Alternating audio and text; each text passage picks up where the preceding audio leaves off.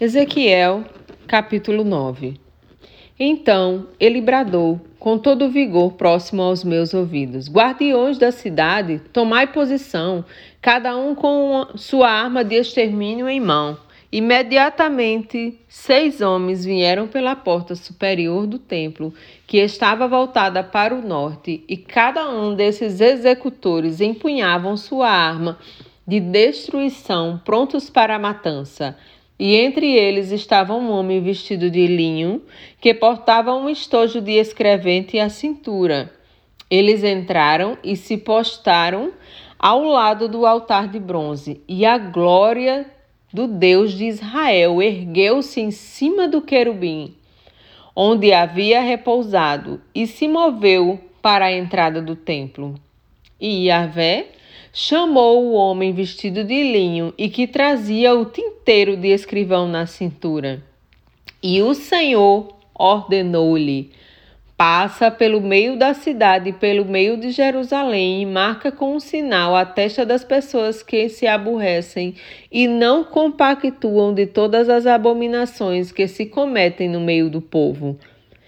Enquanto eu ouvia isso, ele disse aos outros executores: Passai, pois, pela cidade, seguindo os passos do escrivão, e exterminai, sem piedade nem compaixão, todos os demais.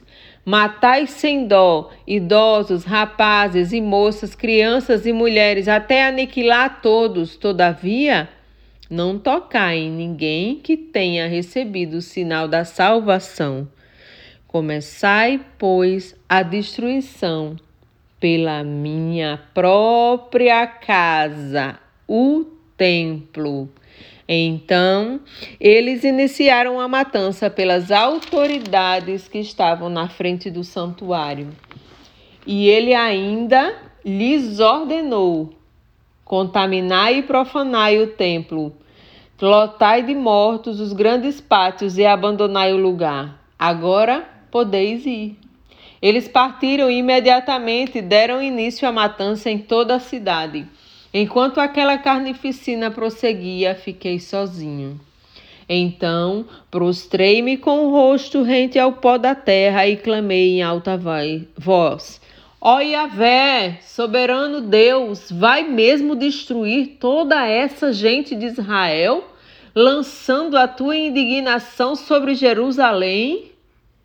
E o Senhor me respondeu.